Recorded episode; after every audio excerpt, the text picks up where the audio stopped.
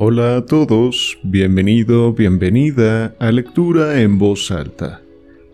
En esta plataforma podrás encontrar diferentes relatos, cuentos y novelas en formato audiolibro. Sin embargo, también te invito a visitarme en mi canal de YouTube con el mismo nombre, donde encontrarás incluso más títulos y donde también hago comentarios y análisis finales después de cada lectura. Sin nada más que agregar, ponte cómodo, cómoda y comencemos. La corona de Berilos. Holmes, dije una mañana mientras contemplaba la calle desde nuestro mirador. Por ahí viene un loco. Qué vergüenza que su familia le deje salir solo. Mi amigo se levantó perezosamente de su sillón y miró sobre mi hombro, con las manos metidas en los bolsillos de su bata. Era una mañana fresca y luminosa de febrero, y la nieve del día anterior aún permanecía acumulada sobre el suelo, en una espesa capa que brillaba bajo el sol invernal. En el centro de la calzada de Baker Street el tráfico la había surcado formando una franja terrosa y parda, pero a ambos lados de la calzada y en los bordes de las aceras aún seguía tan blanca como cuando cayó. El pavimento gris estaba limpio y barrido, pero aún resultaba peligrosamente resbaladizo, por lo que se veían menos peatones que de costumbre. En realidad, por la parte que llevaba a la estación del metro no venía nadie, a excepción del solitario caballero, cuya excéntrica conducta me había llamado la atención. Se trataba de un hombre de unos cincuenta años, alto, corpulento y de aspecto imponente, con un rostro enorme, de rasgos muy marcados, y una figura impresionante. Iba vestido con estilo serio pero lujoso, levita negra, sombrero reluciente, polainas impecables de color pardo y pantalones gris perla de muy buen corte. Sin embargo, su manera de actuar ofrecía un absurdo contraste con la dignidad de su atuendo y su porte, porque venía a todo correr, dando saltitos de vez en cuando, como los que da un hombre cansado y poco acostumbrado a someter a un esfuerzo a sus piernas. Y mientras corría, alzaba y bajaba las manos, movía de un lado a otro la cabeza y deformaba su cara con las más extraordinarias contorsiones. ¿Qué demonios puede pasarle? pregunté. Está mirando los números de las casas. Me parece que viene aquí, dijo Holmes frotándose las manos. ¿Aquí?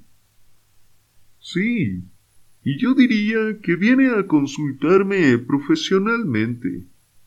Creo reconocer los síntomas. Ajá. ¿No se lo dije? Mientras Holmes hablaba, el hombre, jadeando y resoplando, llegó corriendo a nuestra puerta y tiró de la campanilla hasta que las llamadas resonaron en toda la casa. Unos instantes después, estaba ya en nuestra habitación, todavía resoplando y gesticulando, pero con una expresión tan intensa de dolor y desesperación en los ojos que nuestras sonrisas se transformaron al instante en espanto y compasión. Durante un rato fue incapaz de articular una palabra, y siguió oscilando de un lado a otro y tirándose de los cabellos como una persona arrastrada más allá de los límites de la razón. De pronto se puso en pie de un salto y se golpeó la cabeza contra la pared con tal fuerza que tuvimos que correr en su ayuda y arrastrarlo al centro de la habitación. Sherlock Holmes le empujó hacia una butaca y se sentó a su lado, dándole palmaditas en la mano y procurando tranquilizarlo con la charla suave y acariciadora que también sabía emplear y que tan excelentes resultados le había dado en otras ocasiones. Ha venido usted a contarme su historia, ¿no es así? decía.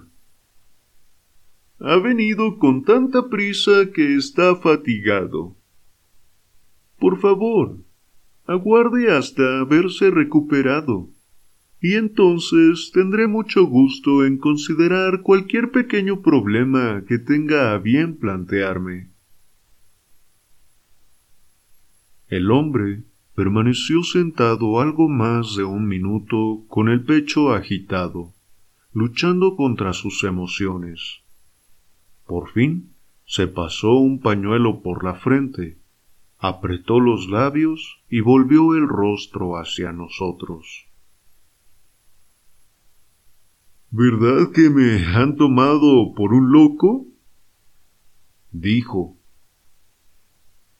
Se nota que tiene usted algún gran apuro, respondió Holmes. No lo sabe usted bien. Un apuro que me tiene totalmente trastornada la razón. Una desgracia inesperada y terrible. Podría haber soportado la deshonra pública, aunque mi reputación ha sido siempre intachable. Y una desgracia privada puede ocurrirle a cualquiera. Pero las dos cosas juntas, y de una manera tan espantosa, han conseguido destrozarme hasta el alma. Y además no soy yo solo. Esto afectará a los más altos personajes del país, a menos que se le encuentre una salida a este horrible asunto.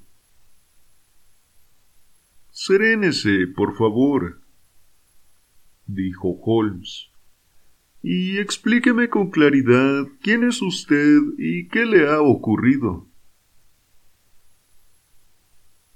Es posible que mi nombre le resulte familiar, respondió nuestro visitante.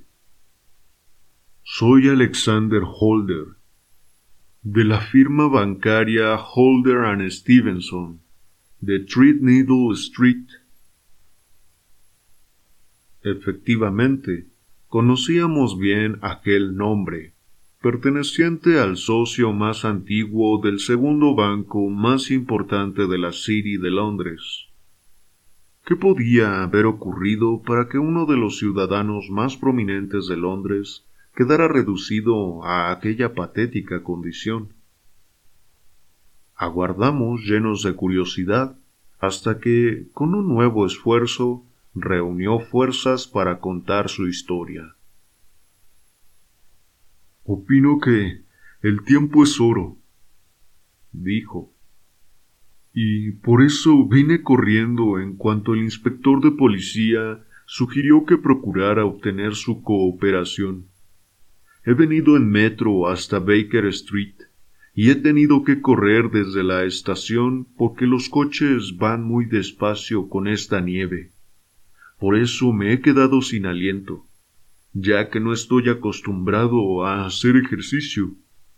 Ahora ya me siento mejor y le expondré los hechos del modo más breve y más claro que me sea posible.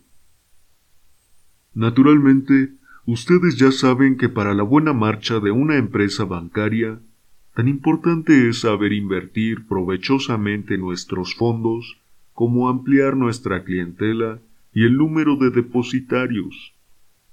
Uno de los sistemas más lucrativos de invertir dinero es en forma de préstamos, cuando la garantía no ofrece dudas.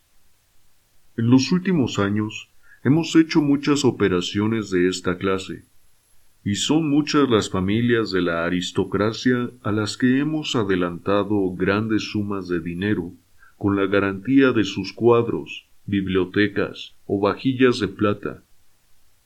Ayer por la mañana me encontraba en mi despacho del banco cuando uno de los empleados me trajo una tarjeta. Vi un respingo al leer el nombre, que era nada menos que... Bueno, quizás sea mejor que no diga más, ni siquiera a usted.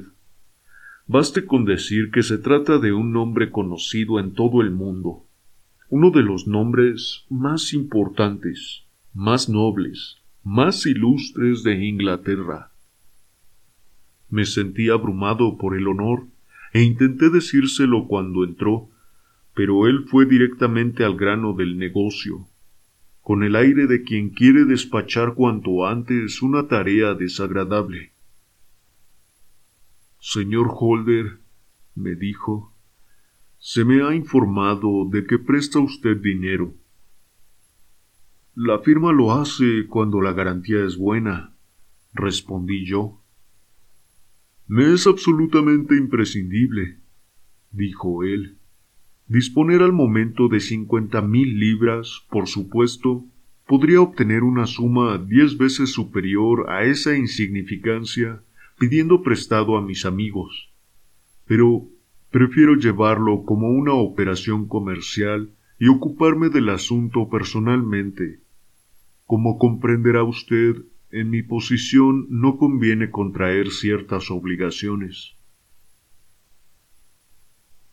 ¿Puedo preguntar durante cuánto tiempo necesitará usted esa suma? Pregunté.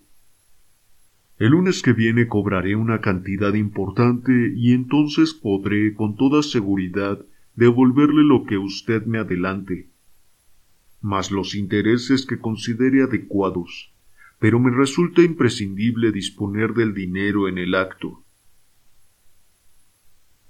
Tendría mucho gusto en prestárselo yo mismo de mi propio bolsillo y sin más trámites, pero la cantidad excede un poco a mis posibilidades.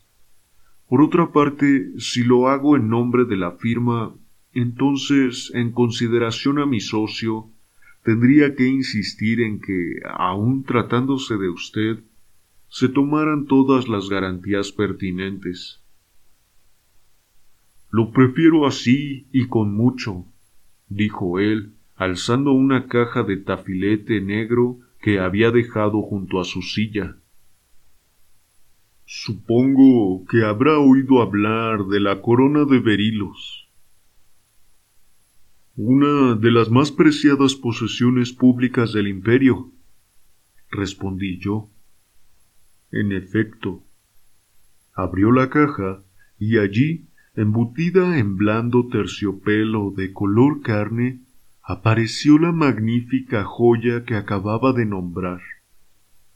Son treinta y nueve berilos enormes, dijo, y el precio de la montura de oro es incalculable.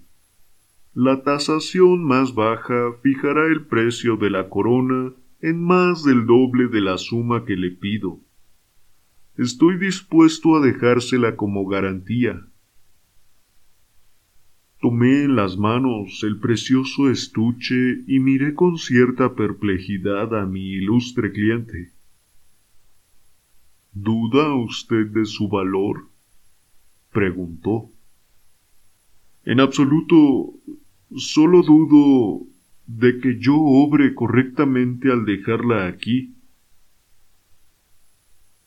Puede estar usted tranquilo, ni en sueños se me ocurriría hacerlo si no estuviese absolutamente seguro de poder recuperarla en cuatro días. Es una mera formalidad. ¿Le parece suficiente garantía? Más que suficiente. Se dará usted cuenta, señor Holder, de que con esto le doy una enorme prueba de la confianza que tengo en usted, basada en las referencias que me han dado. Confío en que no solo será discreto y se abstendrá de todo comentario sobre el asunto, sino que además, y por encima de todo, cuidará de esta corona con toda clase de precauciones, porque no hace falta que le diga que se organizaría un escándalo tremendo si sufriera el menor daño. Cualquier desperfecto sería casi tan grave como perderla por completo, ya que no existen en el mundo verilos como estos. y sería imposible reemplazarlos. No obstante, se la dejo con absoluta confianza. Vendré a recuperarla personalmente el lunes por la mañana. Viendo que mi cliente estaba deseoso de marcharse, no dije nada más. Llamé al cajero y le di la orden de que pagara cincuenta mil libras en billetes. Sin embargo, cuando me quedé solo con el precioso estuche encima de la mesa, delante de mí, no pude evitar pensar con cierta inquietud en la inmensa responsabilidad que había contraído. No cabía duda de que, por tratarse de una propiedad de la nación, el escándalo sería terrible si le ocurriera alguna desgracia. Empecé a lamentar el haber aceptado quedarme con ella, pero ya era demasiado tarde para cambiar las cosas, así que la guardé en mi caja de seguridad privada y volví a mi trabajo. Al llegar la noche me pareció que sería una imprudencia dejar un objeto tan valioso en el despacho. No sería la primera vez que se fuerza la caja de un banquero. ¿Por qué no habría de pasarle a la mía? Así pues, decidí que durante los días siguientes llevaría siempre la corona conmigo para que nunca estuviera fuera de mi alcance. Con esta intención llamé a un coche y me hice conducir a mi casa de Streatham, llevándome la joya. No respiré tranquilo hasta que la hube subido al piso de arriba y guardado bajo llave en el escritorio de mi gabinete. Y ahora unas palabras acerca del personal de mi casa, señor Holmes, porque quiero que comprenda perfectamente la situación. Mi mayordomo y mi lacayo duermen fuera de casa y se les puede descartar por completo. Tengo tres doncellas que llevan bastantes años conmigo y cuya honradez está por encima de toda sospecha. Una cuarta doncella, Lucy Parr, lleva solo unos meses a mi servicio. Sin embargo, traía excelentes referencias y siempre ha cumplido a la perfección. Es una muchacha muy bonita y de vez en cuando atrae a admiradores que rondan por la casa. Es el único inconveniente que le hemos encontrado, pero por lo demás consideramos que es una chica excelente en todos los aspectos. Eso en cuanto al servicio. Mi familia es tan pequeña que no tardaré mucho en describirla. Soy viudo y tengo un solo hijo, Arthur, que ha sido una decepción para mí, señor Holmes, una terrible decepción. Sin duda, toda la culpa es mía. Todos dicen que le he mimado demasiado, y es muy probable que así sea. Cuando falleció mi querida esposa, todo mi amor se centró en él. No podía soportar que la sonrisa se borrara de su rostro ni por un instante. Jamás le negué ningún capricho. Tal vez habría sido mejor para los dos que yo me hubiera mostrado más severo, pero lo hice con la mejor intención. Naturalmente, yo tenía la intención de que él me sucediera en el negocio, pero no tenía madera de financiero. Era alocado, indisciplinado, y para ser sincero, no se le podían confiar sumas importantes de dinero. Cuando era joven se hizo miembro de un club aristocrático y allí, gracias a su carácter simpático, no tardó en hacer amistades con gente de bolsa bien repleta y costumbres caras. Se aficionó a jugar a las cartas y a apostar en las carreras, y continuamente acudía a mí, suplicando que le diese un adelanto de su asignación para poder saldar sus deudas de honor. Más de una vez intentó romper con aquellas peligrosas compañías, pero la influencia de su amigo, Sir George Burnwell, le hizo volver en todas las ocasiones. A decir verdad, a mí no me extrañaba que un hombre como Sir George Burnwell tuviera tanta influencia sobre él, porque lo trajo muchas veces a casa, e incluso a mí me resultaba difícil resistirme a la fascinación de su trato. Es mayor que Arthur, un hombre de mundo de pies a cabeza que ha estado en todas partes y lo ha visto todo conversador brillante y con un gran atractivo personal. Sin embargo, cuando pienso en él fríamente, lejos del encanto de su presencia, estoy convencido por su manera cínica de hablar y por la mirada que he advertido en sus ojos, de que no se puede confiar en él. Eso es lo que pienso, y así piensa también mi pequeña Mary, que posee una gran intuición femenina para la cuestión del carácter. Y ya solo queda ella por describir. Mary es mi sobrina. Pero cuando falleció mi hermano hace cinco años dejándola sola, yo la adopté y desde entonces la he considerado como una hija. Es el sol de la casa.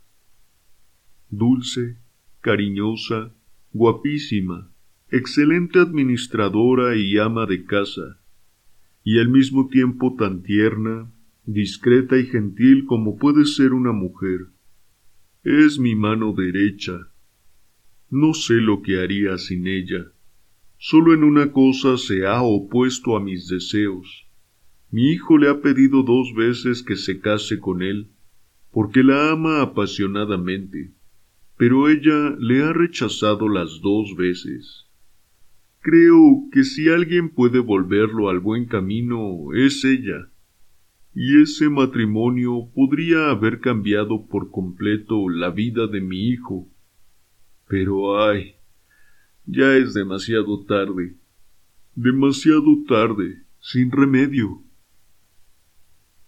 Y ahora que ya conoce usted a la gente que vive bajo mi techo, señor Holmes, proseguiré mi doloroso relato. Aquella noche, después de cenar mientras tomábamos café en la sala de estar, les conté a Arthur y a Mary lo sucedido, y les hablé del precioso tesoro que teníamos en casa, omitiendo únicamente el nombre de mi cliente. Estoy seguro de que Lucy Parr, que nos había servido el café, había salido de la habitación, pero no puedo asegurar que la puerta estuviera cerrada. Mary y Arthur se mostraron muy interesados y quisieron ver la famosa corona, pero a mí me pareció mejor dejarla en paz. ¿Dónde la has guardado? preguntó Arthur. En mi escritorio. Bueno, Dios quiera que no entren ladrones en casa esta noche, dijo. Está cerrado con llave, indiqué. Bah, ese escritorio se abre con cualquier llave vieja. Cuando era pequeño yo la abría con la llave del armario del trastero. Esa era su manera normal de hablar, así que no presté mucha atención a lo que decía. Sin embargo, aquella noche me siguió a mi habitación con una expresión muy seria. Escucha, papá, dijo con una mirada baja. ¿Puedes dejarme doscientas libras? No, no puedo, respondí irritado. Ya he sido demasiado generoso contigo en cuestiones de dinero. Has sido muy amable, dijo él, pero necesito ese dinero, o jamás podré volver a asomar la cara por el club. Pues me parece estupendo, exclamé yo. Sí, papá, pero no querrás que quede deshonrado dijo. No podría soportar la deshonra. Tengo que reunir ese dinero como sea, y si tú no me lo das, tendré que recurrir a otros medios. Yo me sentía indignado, porque era la tercera vez que me pedía dinero en un mes. No recibirás de mí ni medio penique, grité, y él me hizo una reverencia y salió de mi cuarto sin decir una palabra más. Después de que se fuera, abrí mi escritorio, comprobé que el tesoro seguía a salvo y lo volví a cerrar con llave. Luego hice una ronda por la casa para verificar que todo estaba seguro. Es una tarea que suelo delegar en Mary, pero aquella noche me pareció mejor realizarla yo mismo. Al bajar las escaleras encontré a Mary junto a la ventana del vestíbulo, que cerró y aseguró al acercarme yo. Dime, papá, dijo algo preocupada, o así me lo pareció. ¿Le has dado permiso a Lucy, la doncella, para salir esta noche? Desde luego que no. Acaba de entrar por la puerta de atrás. Estoy segura de que solo ha ido hasta la puerta lateral para ver a alguien, pero no me parece nada prudente y habría que prohibírselo. Tendrás que hablar con ella por la mañana o si lo prefieres le hablaré yo. ¿Estás segura de que todo está cerrado? Segurísima, papá. Entonces buenas noches. Le di un beso y volví a mi habitación donde no tardé en dormirme. Señor Holmes, estoy esforzándome por contarle todo lo que pueda tener alguna relación con el caso pero le ruego que no vacile en preguntar si hay algo que no quede claro. Al contrario, su exposición está siendo extraordinariamente lúcida. Llego ahora a una parte de mi historia que quiero que lo sea especialmente. Yo no tengo el sueño pesado y sin duda la ansiedad que sentía hizo que aquella noche fuera aún más ligero que de costumbre. A eso de las dos de la mañana me despertó un ruido en la casa. Cuando me desperté del todo ya no se oía, pero me había dado la impresión de una ventana que se cerrara con cuidado. Escuché con toda mi alma de pronto, con gran espanto por mi parte, oí el sonido inconfundible de unos pasos sigilosos en la habitación de al lado. Me deslicé fuera de la cama, temblando de miedo, y miré por la esquina de la puerta del gabinete. Arthur. grité. Miserable ladrón. ¿Cómo te atreves a tocar esa corona? La luz de gas estaba a media potencia, como yo la había dejado, y mi desdichado hijo, vestido solo con camisa y pantalones, estaba de pie junto a la luz, con la corona en las manos. Parecía estar torciéndola o aplastándola con todas sus fuerzas. Al oír mi grito, la dejó caer y se puso tan pálido como un muerto. La recogí y la examiné. Le faltaba uno de los extremos de oro, con tres de los berilos. Canalla, le grité, enloquecido de rabia. La has roto. Me has deshonrado para siempre. ¿Dónde están las joyas que has robado? ¿Robado? exclamó. Sí, ladrón, rugí yo sacudiéndolo por los hombros. No falta ninguna, no puede faltar ninguna. Faltan tres, y tú sabes qué ha sido de ellas. ¿Tengo que llamarte mentiroso además de ladrón? ¿Acaso no te acabo de ver intentando arrancar otro trozo? Ya he recibido suficientes insultos dijo él. No pienso aguantarlo más. Puesto que prefieres insultarme, no diré una palabra más del asunto.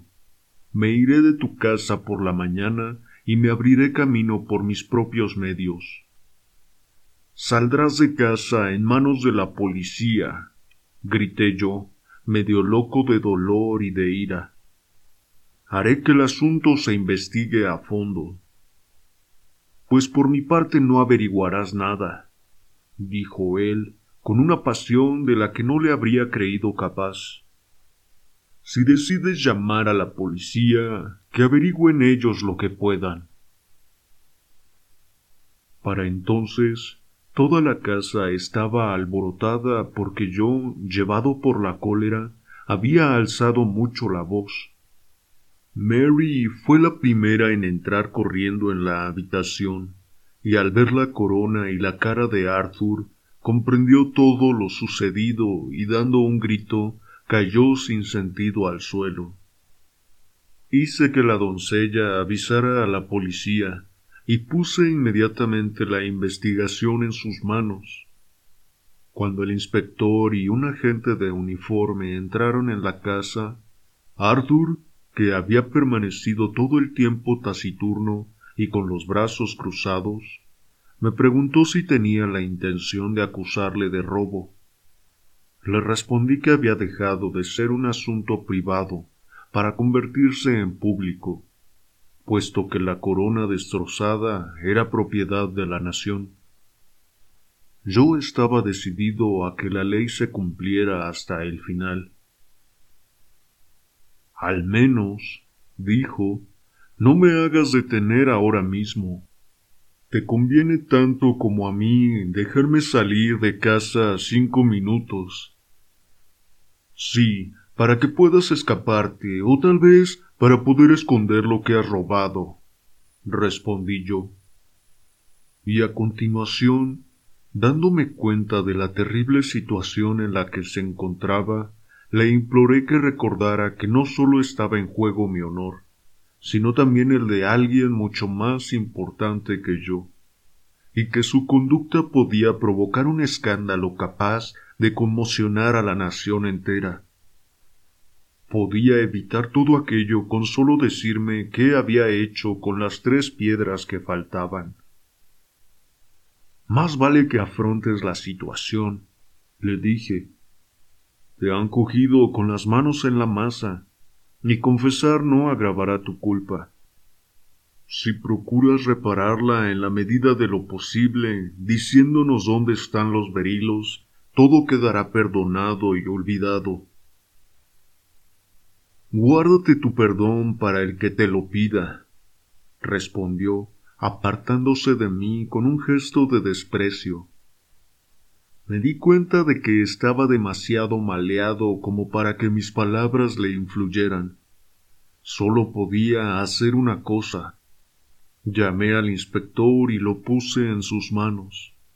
Se llevó a cabo un registro inmediato, no sólo de su persona, sino también de su habitación y de todo rincón de la casa donde pudiera haber escondido las gemas pero no se encontró ni rastro de ellas, y el miserable de mi hijo se negó a abrir la boca, y a pesar de todas nuestras súplicas y amenazas. Esta mañana lo han encerrado en una celda, y yo, tras pasar por todas las formalidades de la policía, he venido corriendo a verle a usted, para rogarle que aplique su talento a la resolución del misterio la policía ha confesado sin reparos que por ahora no sabe qué hacer. Puede usted incurrir en los gastos que le parezcan necesarios. Ya he recibido una recompensa de mil libras. Dios mío, ¿qué voy a hacer? He perdido mi honor, mis joyas y mi hijo en una sola noche. Oh, ¿qué puedo hacer? Se llevó las manos a la cabeza y empezó a oscilar de delante a atrás, parloteando consigo mismo. como un niño que no encuentra palabras para expresar su dolor. Sherlock Holmes permaneció callado unos minutos con el ceño fruncido y los ojos clavados en el fuego de la chimenea. ¿Recibe usted muchas visitas? preguntó al fin. Ninguna, exceptuando a mi socio con su familia, y de vez en cuando algún amigo de Arthur. Sir George Burnwell ha estado varias veces en casa últimamente, y me parece que nadie más. ¿Sale usted mucho? Arthur sale. Mary y yo nos quedamos en casa. A ninguno de los dos nos gustan las reuniones sociales. Eso es poco corriente en una joven.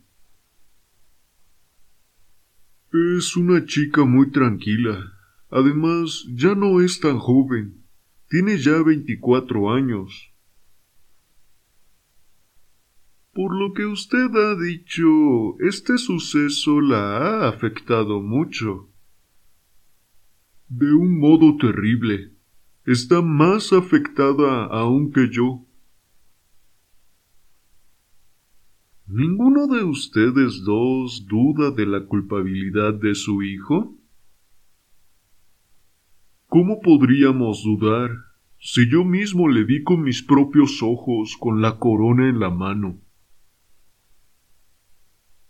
Eso no puede considerarse una prueba concluyente. ¿Estaba estropeando también el resto de la corona? Sí, estaba toda retorcida. ¿Y no cree usted que es posible que estuviera intentando enderezarla? Dios le bendiga. Está usted haciendo todo lo que puede por él y por mí, pero es una tarea desmesurada. Al fin y al cabo, ¿qué estaba haciendo allí? Y si sus intenciones eran honradas, ¿Por qué no lo dijo? Exactamente. Y si era culpable, ¿por qué no inventó una mentira? Su silencio me parece un arma de dos filos. El caso presenta varios detalles muy curiosos.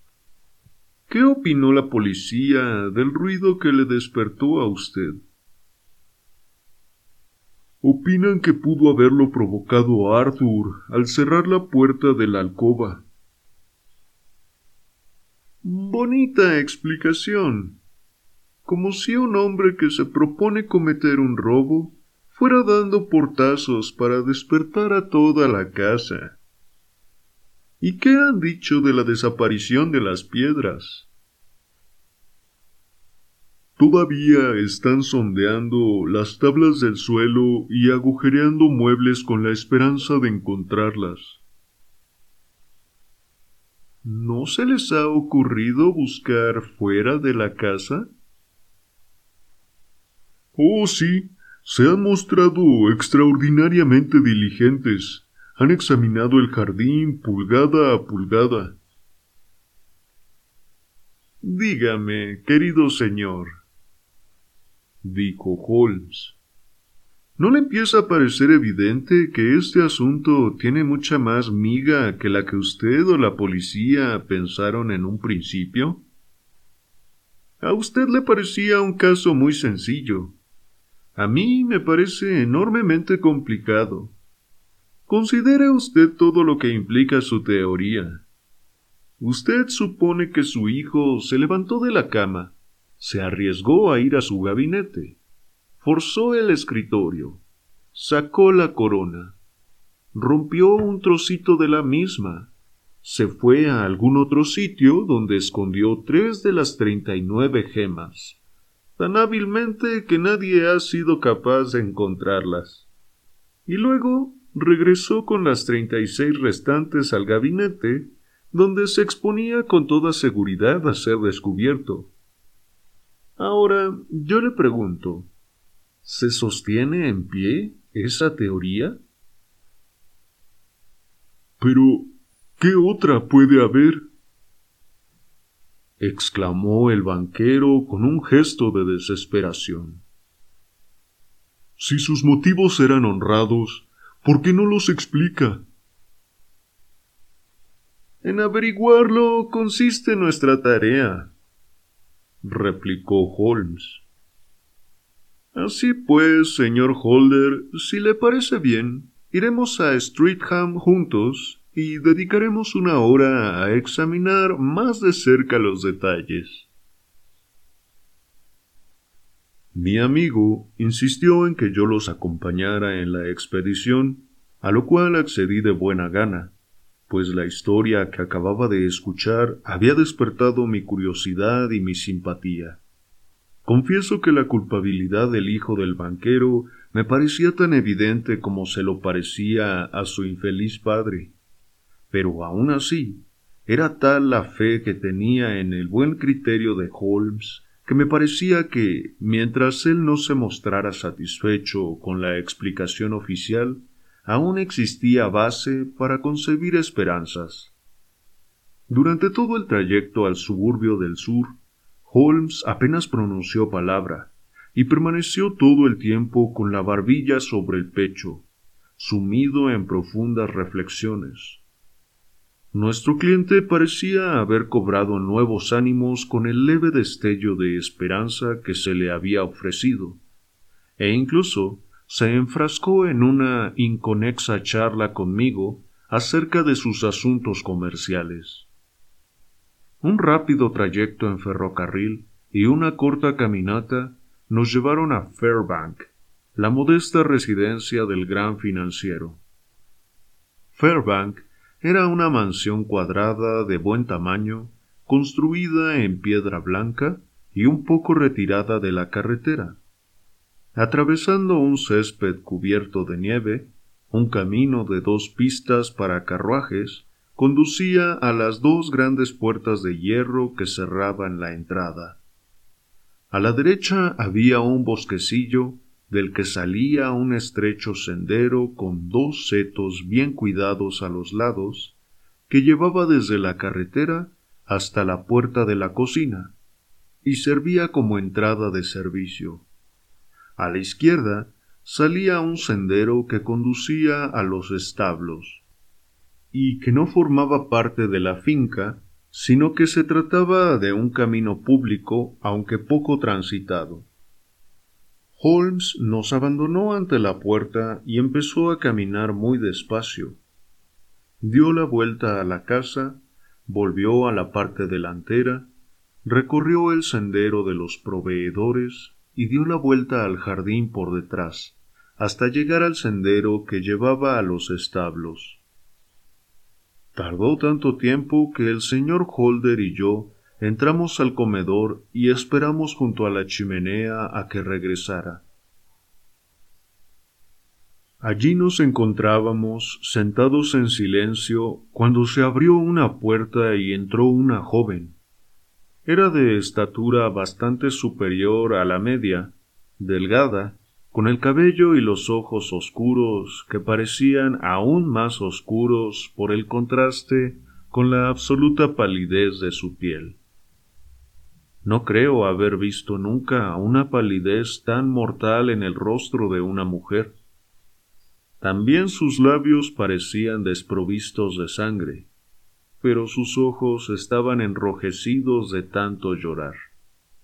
Al avanzar en silencio por la habitación, daba una sensación de sufrimiento que me impresionó mucho más que la descripción que había hecho el banquero por la mañana y que resultaba especialmente sorprendente en ella, porque se veía claramente que era una mujer de carácter fuerte, con inmensa capacidad para dominarse.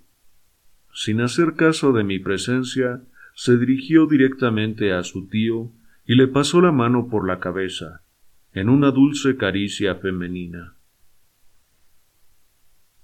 Habrás dado orden de que dejen libre a Arthur, ¿Verdad, papá? preguntó. No, hija mía, no. El asunto debe investigarse a fondo. Pero estoy segura de que es inocente. Ya sabes cómo es la intuición femenina. Sé que no ha hecho nada malo. ¿Y por qué calla si es inocente? ¿Quién sabe?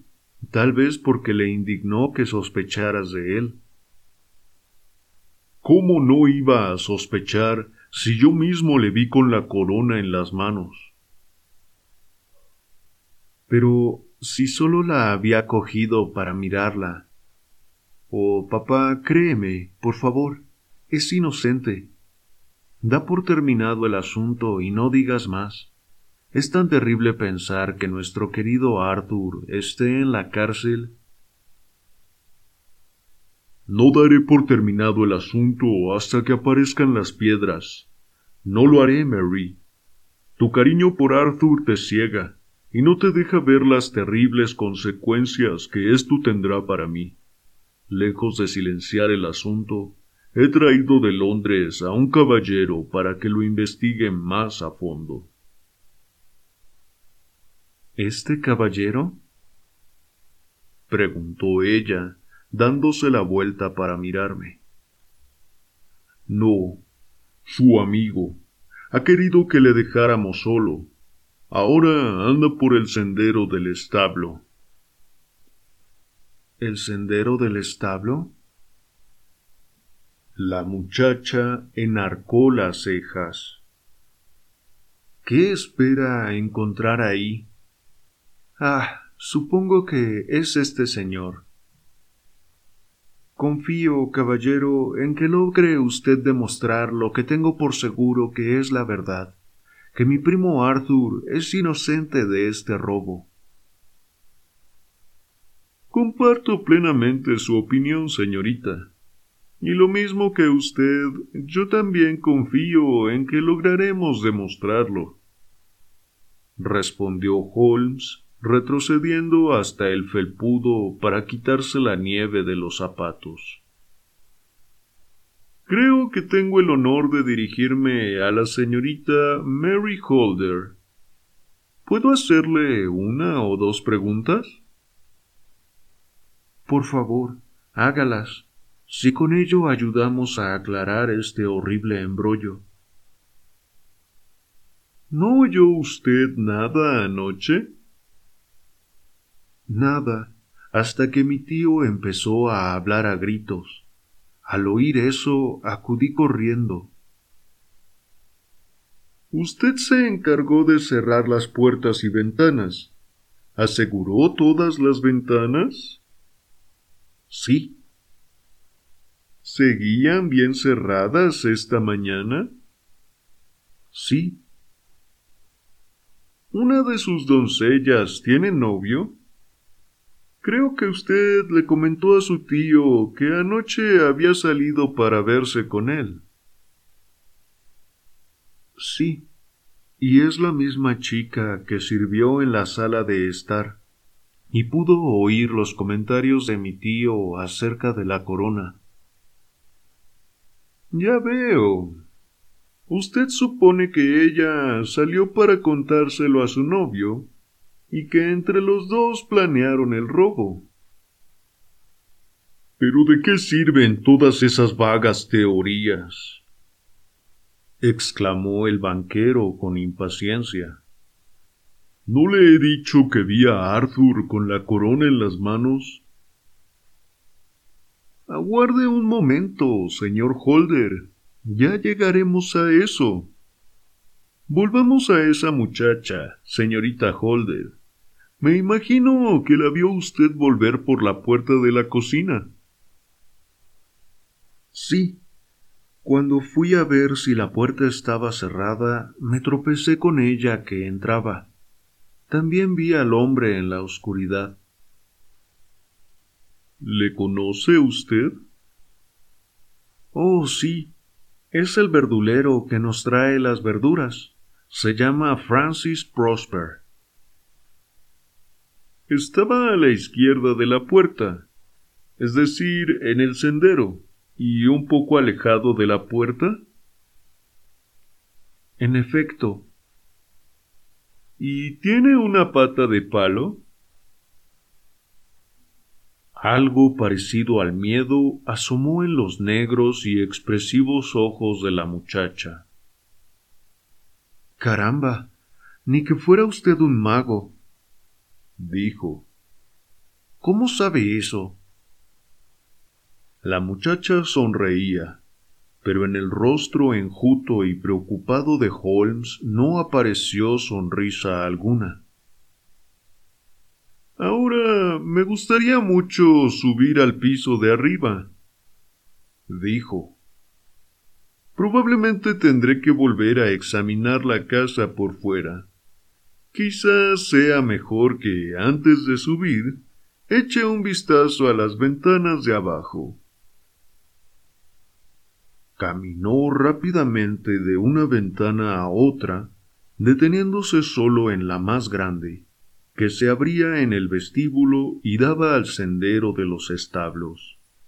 La abrió y examinó atentamente el alfeizar con su potente lupa.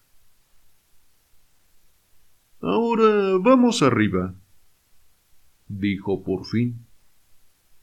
El gabinete del banquero era un cuartito amueblado con sencillez, con una alfombra gris, un gran escritorio y un espejo alargado. Holmes se dirigió en primer lugar al escritorio y examinó la cerradura. ¿Qué llave utilizó para abrirlo? preguntó. La misma que dijo mi hijo, la del armario del trastero. ¿La tiene usted aquí? Es esa que hay encima de la mesita. Sherlock Holmes cogió la llave y abrió el escritorio. Es un cierre silencioso, dijo. No me extraña que no le despertara. Supongo que este es el estuche de la corona. Tendremos que echarle un vistazo. Abrió la caja, sacó la diadema y la colocó sobre la mesa. Era un magnífico ejemplar del arte de la joyería, y sus treinta y seis piedras eran las más hermosas que yo había visto.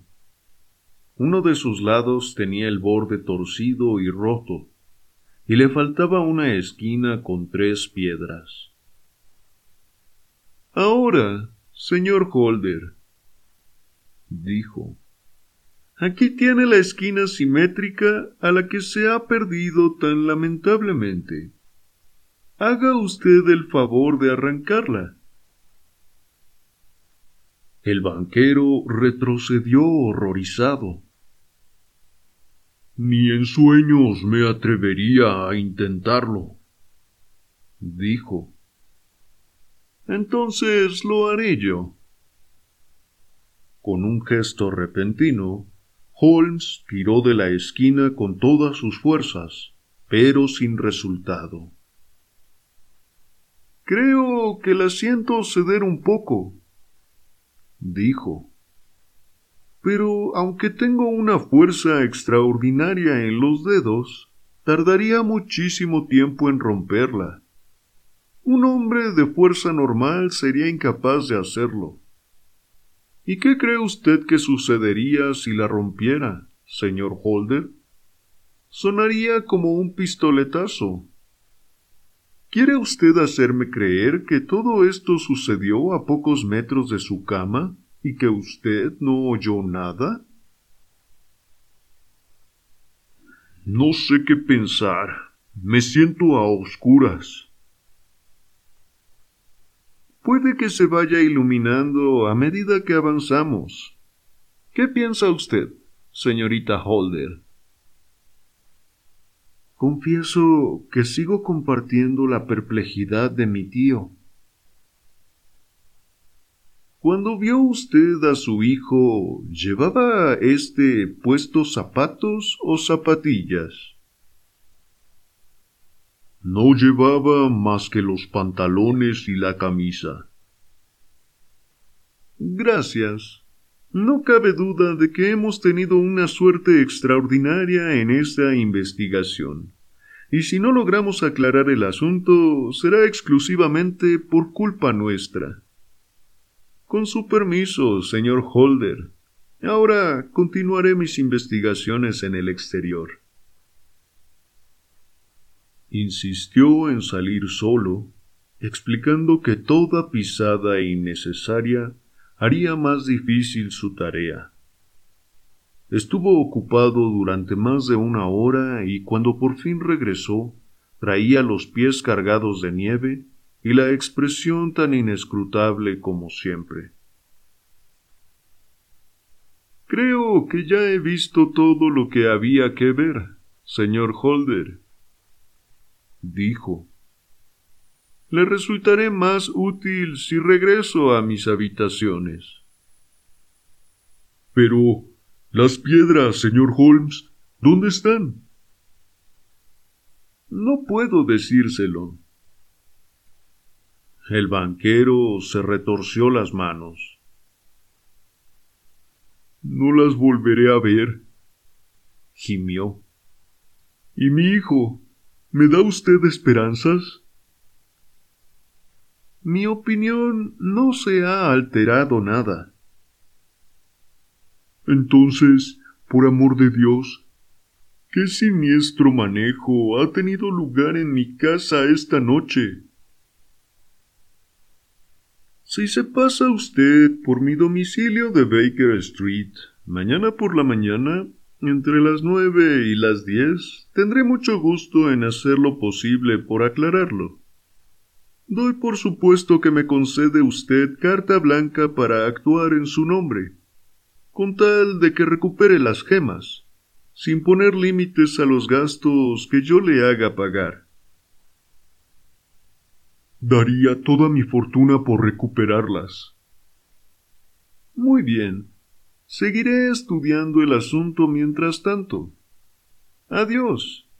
Es posible que tenga que volver aquí antes de que anochezca. Para mí, era evidente que mi compañero se había formado ya una opinión sobre el caso, aunque ni remotamente conseguía imaginar a qué conclusiones habría llegado. Durante nuestro viaje de regreso a casa, intenté varias veces sondearle al respecto, pero él siempre desvió la conversación hacia otros temas, hasta que por fin me di por vencido. Todavía no eran las tres cuando llegamos de vuelta a nuestras habitaciones. Holmes se metió corriendo en la suya y salió a los pocos minutos vestido como un vulgar holgazán, con una chaqueta astrosa y llena de brillos, el cuello levantado, corbata roja y botas muy gastadas. Era un ejemplar perfecto de la especie. Creo que esto servirá, dijo mirándose en el espejo que había sobre la chimenea. Me gustaría que viniera usted conmigo, Watson, pero me temo que no puede ser. Puede que esté sobre la buena pista, y puede que esté siguiendo un fuego fatuo, pero pronto saldremos de dudas. Espero volver en pocas horas. Cortó una rodaja de carne de una pieza que había sobre el aparador, la metió entre dos rebanadas de pan y guardándose la improvisada comida en el bolsillo, emprendió su expedición. Yo estaba terminando de tomar el té cuando regresó. Se notaba que venía de un humor excelente y traía en la mano una vieja bota de elástico. La tiró a un rincón y se sirvió una taza de té. Solo vengo de pasada, dijo. Tengo que marcharme enseguida. ¿A dónde? Oh, al otro lado del West End. Puede que tarde algo en volver. No me esperes si se hace muy tarde. ¿Qué tal le ha ido hasta ahora? Así, así. No tengo motivos de queja. He vuelto a estar en Streatham, pero no llamé a la casa. Es un problema precioso y no me lo habría perdido por nada del mundo. Pero no puedo quedarme aquí chismorreando. Tengo que quitarme estas deplorables ropas y recuperar mi respetable personalidad.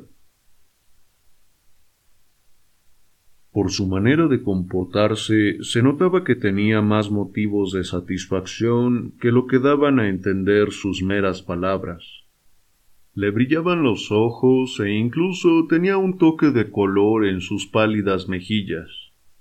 Subió corriendo al piso de arriba y a los pocos minutos oí un portazo en el vestíbulo que me indicó que había reemprendido su apasionante cacería.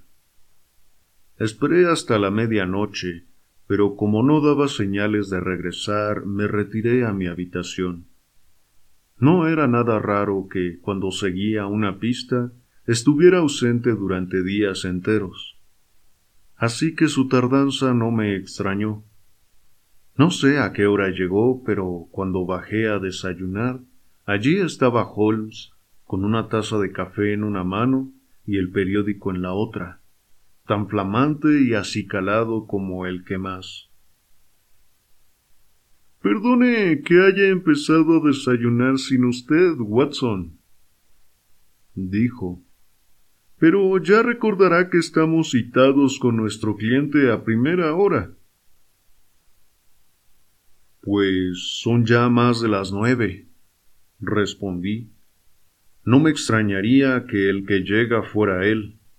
Me ha parecido oír la campanilla. Era en efecto nuestro amigo el financiero. Me impresionó el cambio que había experimentado, pues su rostro, normalmente amplio y macizo, se veía ahora deshinchado y flácido, y sus cabellos parecían un poco más blancos. Entró con un aire fatigado y letárgico, que resultaba aún más penoso que la violenta entrada del día anterior, y se dejó caer pesadamente en la butaca que acerqué para él. No sé qué habré hecho para merecer este castigo, dijo. Hace tan solo dos días yo era un hombre feliz y próspero, sin una sola preocupación en el mundo. Ahora me espera una vejez solitaria y deshonrosa. Las desgracias vienen una tras otra. Mi sobrina Mary me ha abandonado. ¿Que le ha abandonado? Sí, esta mañana vimos que no había dormido en su cama. Su habitación estaba vacía, y en la mesita del vestíbulo había una nota para mí. Anoche, movido por la pena y no en tono de enfado, le dije que si se hubiera casado con mi hijo, éste no se habría descarriado. Posiblemente fue una insensatez decir tal cosa. En la nota que me dejó hace alusión a este comentario mío. Queridísimo tío, me doy cuenta de que yo he sido la causa de que sufras este disgusto y de que, si hubiera obrado de diferente manera, esta terrible desgracia podría no haber ocurrido. Con este pensamiento en la cabeza ya no podré ser feliz viviendo bajo tu techo, y considero que debo dejarte para siempre. No te preocupes por mi futuro, que eso ya está arreglado. Y sobre todo, no me busques, pues sería tarea inútil y no me favorecería en nada. En la vida o en la muerte, te quiere siempre Mary. ¿Qué quiere decir esta nota, señor Holmes? ¿Cree usted que se propone suicidarse? No, no. Nada de eso. Quizás sea esta la mejor solución. Me parece, señor Holder, que sus dificultades están a punto de terminar. ¿Cómo puede decir eso, señor Holmes? ¿Usted ha averiguado algo? ¿Usted sabe algo? ¿Dónde están las piedras? ¿Le parecería excesivo pagar mil libras por cada una? Pagaría diez mil. No será necesario. Con tres mil bastará. Y supongo que habrá que añadir una pequeña recompensa. ¿Ha traído usted su talonario? Aquí tiene una pluma. Lo mejor será que extienda un cheque por cuatro mil libras. Con expresión atónita, el banquero extendió el cheque solicitado. Holmes se acercó a su escritorio, sacó un trozo triangular de oro con tres piedras preciosas y lo arrojó sobre la mesa. Nuestro cliente se apoderó de él con un alarido de júbilo. ¡Lo tiene! jadeó. Estoy salvado. Estoy salvado. La reacción de alegría era tan apasionada como lo había sido su desconsuelo anterior, y apretaba contra el pecho las gemas recuperadas. Todavía debe usted algo, señor Holder, dijo Sherlock Holmes en tono más bien severo. ¿Qué debo? Cogió la pluma. Diga la cantidad y la pagaré. No, su deuda no es conmigo. Le debe usted las más humildes disculpas a ese noble muchacho, su hijo, que se ha comportado en todo este asunto de un modo que a mí me enorgullecería en mi propio hijo, si es que alguna vez llego a tener uno. Entonces, ¿no fue Arthur quien las robó? Se lo dije ayer y se lo repito hoy. No fue él. ¿Con qué seguridad lo dice? En tal caso, vayamos ahora mismo a decirle que ya se ha descubierto la verdad. Él ya lo sabe. Después de haberlo resuelto todo, tuve una entrevista con él, y al comprobar que no estaba dispuesto a explicarme lo sucedido, se lo expliqué yo a él ante lo cual no tuvo más remedio que reconocer que yo tenía razón, y añadir los poquísimos detalles que yo aún no veía muy claros. Sin embargo, cuando le vea a usted esta mañana, quizá rompa su silencio. Por amor del cielo, explíqueme todo este extraordinario misterio. Voy a hacerlo, explicándole además los pasos por los que llegué a la solución. Y permítame empezar por lo que a mí me resulta más duro decirle, y a usted le resultará más duro escuchar. Sir George Barnwell y su sobrina Mary se entendían, y se han fugado juntos. ¿Mi Mary? Imposible. Por desgracia, es más que posible. Es seguro. Ni usted ni su hijo conocían la verdadera personalidad de este hombre cuando lo admitieron en su círculo familiar. Es uno de los hombres más peligrosos de Inglaterra.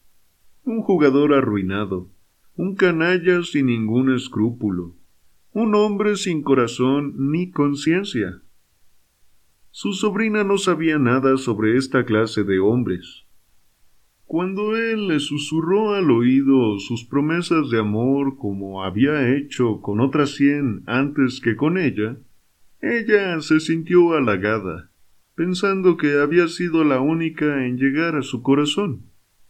El diablo sabe lo que le diría, pero acabó convirtiéndola en su instrumento, y se veían casi todas las noches. No puedo creerlo. Y me niego a creerlo, exclamó el banquero con el rostro ceniciento. Entonces le explicaré lo que sucedió en su casa aquella noche. Cuando pensó que usted se había retirado a dormir, su sobrina bajó a hurtadillas y habló con su amante a través de la ventana que da al sendero de los establos. El hombre estuvo allí tanto tiempo que dejó pisadas que atravesaban toda la capa de nieve. Ella le habló de la corona. Su maligno afán de oro se encendió al oír la noticia, y sometió a la muchacha a su voluntad. Estoy seguro de que ella le quería a usted. Pero hay mujeres en las que el amor de un amante apaga todos los demás amores, y me parece que su sobrina es de esta clase. Apenas había acabado de oír las órdenes de Sir George, vio que usted bajaba por las escaleras y cerró apresuradamente la ventana.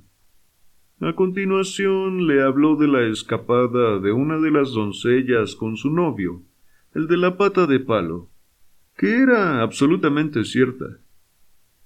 En cuanto a su hijo Arthur, se fue a la cama después de hablar con usted, pero no pudo dormir a causa de la inquietud que le producía su deuda en el club.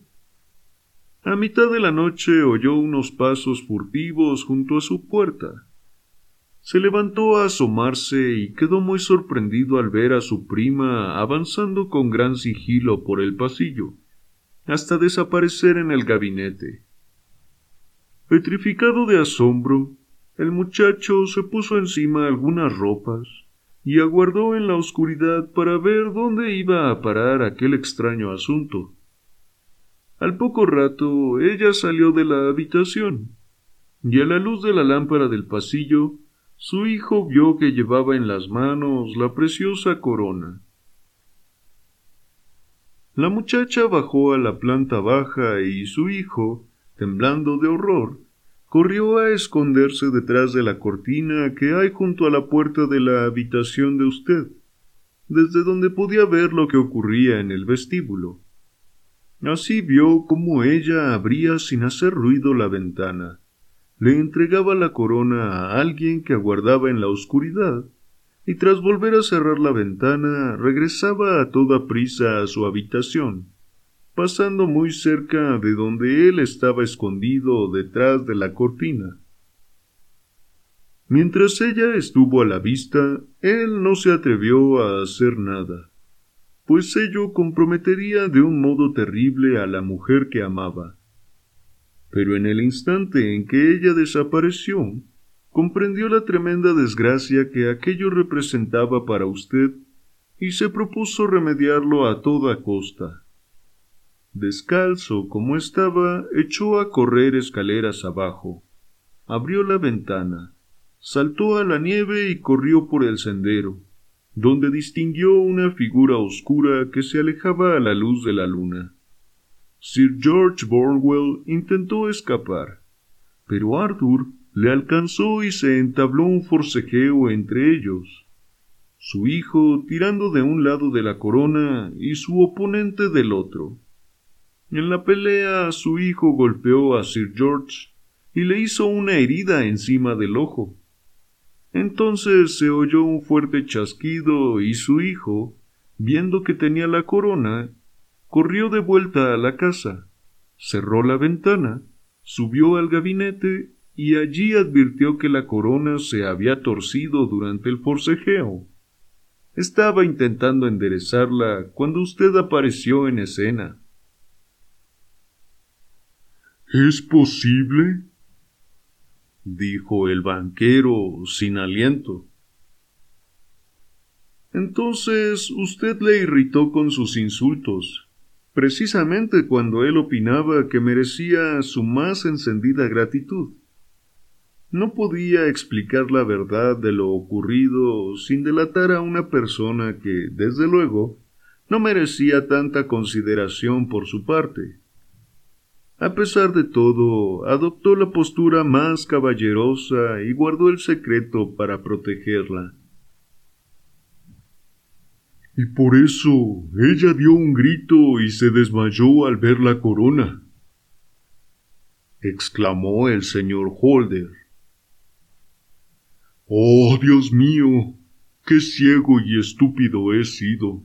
Y él pidiéndome que le dejara salir cinco minutos. Lo que quería el pobre muchacho era ver si el trozo que faltaba había quedado en el lugar de la lucha.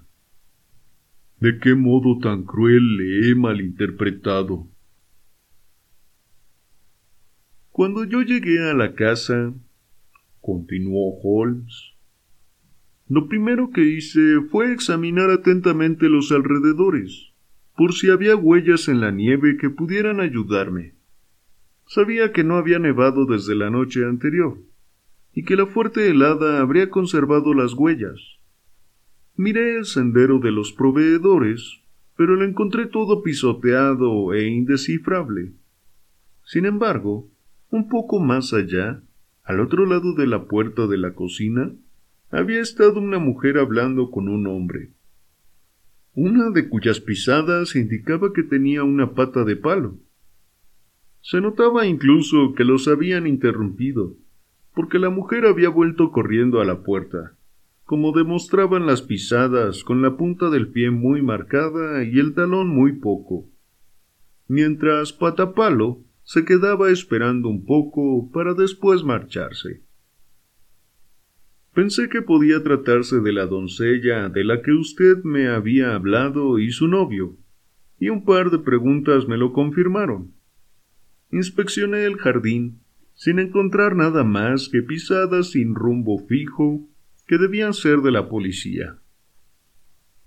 Pero cuando llegué al sendero de los establos, encontré escrita en la nieve una larga y complicada historia. Había una doble línea de pisadas de un hombre con botas y una segunda línea, también doble, que como comprobé con satisfacción, correspondían a un hombre con los pies descalzos. Por lo que usted me había contado, quedé convencido de que pertenecían a su hijo. El primer hombre había andado a la ida y a la venida, pero el segundo había corrido a gran velocidad, y sus huellas superpuestas a las de las botas demostraban que corría detrás del otro.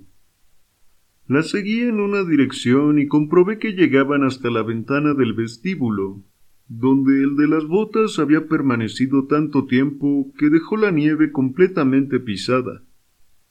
Luego la seguí en la otra dirección, hasta unos cien metros sendero adelante.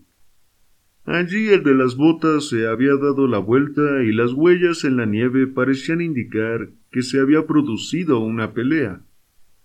Incluso habían caído unas gotas de sangre que confirmaban mi teoría. Después el de las botas había seguido corriendo por el sendero. Una pequeña mancha de sangre indicaba que era él el que había resultado herido. Su pista se perdía al llegar a la carretera, donde habían limpiado la nieve del pavimento. Sin embargo, al entrar en la casa, recordará usted que examiné con la lupa el alféizar y el marco de la ventana del vestíbulo, y pude advertir al instante que alguien había pasado por ella. Se notaba la huella dejada por un pie mojado al entrar. Ya podía empezar a formarme una opinión de lo ocurrido. Un hombre había guardado fuera de la casa junto a la ventana. Alguien le había entregado la joya. Su hijo había sido testigo de la fechoría, había salido en persecución del ladrón, había luchado con él, los dos habían tirado de la corona, y la combinación de sus esfuerzos provocó daños que ninguno de ellos habría podido causar por sí solo. Su hijo había regresado con la corona, pero dejando un fragmento en manos de su adversario. Hasta ahí estaba claro. Ahora la cuestión era quién era el hombre de las botas y quién le entregó la corona. Una vieja máxima mía dice que cuando has eliminado lo imposible, lo que queda, por muy improbable que parezca, tiene que ser la verdad. Ahora bien, Yo sabía que no fue usted quien entregó la corona, así que solo quedaban su sobrina y las doncellas.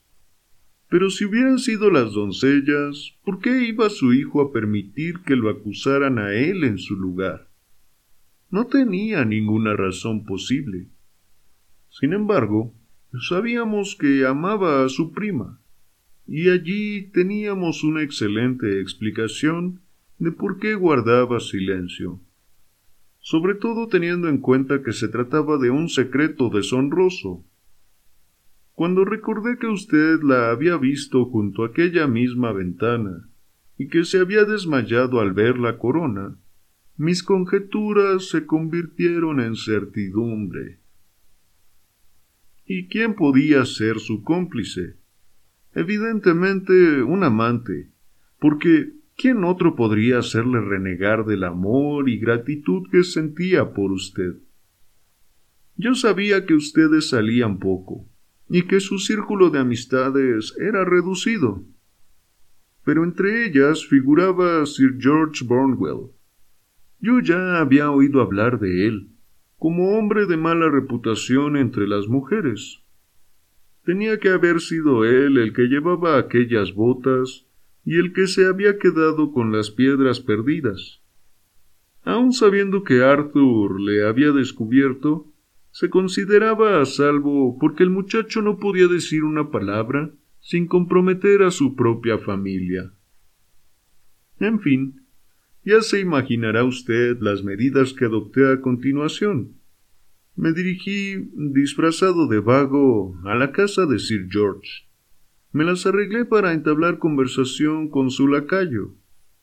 Me enteré de que su señor se había hecho una herida en la cabeza la noche anterior y por último, al precio de seis chelines, conseguí una prueba definitiva comprándole un par de zapatos viejos de su amo. Me fui con ellos a Streatham y comprobé que coincidían exactamente con las huellas. Ayer por la tarde vi un vagabundo harapiento por el sendero, dijo el señor Holder. Precisamente, ese era yo. Ya tenía a mi hombre, así que volví a casa y me cambié de ropa. Tenía que actuar con mucha delicadeza, porque estaba claro que había que prescindir de denuncias para evitar el escándalo, y sabía que un canalla tan astuto como él se daría cuenta de que teníamos las manos atadas por ese lado. Fui a verlo. Al principio, como era de esperar, lo negó todo. Pero luego, cuando le di todos los detalles de lo que había ocurrido, se puso gallito y cogió una cachipurra de la pared. Sin embargo, yo conocía a mi hombre, y le apliqué una pistola en la sien antes de que pudiera golpear. Entonces se volvió un poco más razonable. Le dije que le pagaríamos un rescate por las piedras que tenía en su poder. Mil libras por cada una. Aquello provocó en él las primeras señales de pesar. Maldita sea, dijo, y yo he vendido las tres por seiscientas. No tardé en arrancarle la dirección del comprador, prometiéndole que no presentaríamos ninguna denuncia. Me fui a buscarlo, y tras mucho regateo le saqué las piedras a mil libras cada una. Luego fui a visitar a su hijo. Le dije que todo había quedado aclarado. Y por fin me acosté a eso de las dos, después de lo que bien puedo llamar una dura jornada. Una jornada que ha salvado a Inglaterra de un gran escándalo público, dijo el banquero poniéndose en pie. Señor, no encuentro palabras para darle las gracias, pero ya comprobará usted que no soy desagradecido. Su habilidad ha superado con creces todo lo que me habían contado de usted. Y ahora debo volver al lado de mi querido hijo para pedirle perdón por lo mal que lo he tratado. En cuanto a mi pobre Mary, lo que usted me ha contado me ha llegado al alma. Supongo que ni siquiera usted, con todo su talento, puede informarme de dónde se encuentra ahora. Creo que podemos afirmar, sin temor a equivocarnos, replicó Holmes, que está allí donde se encuentre Sir George Bornwell.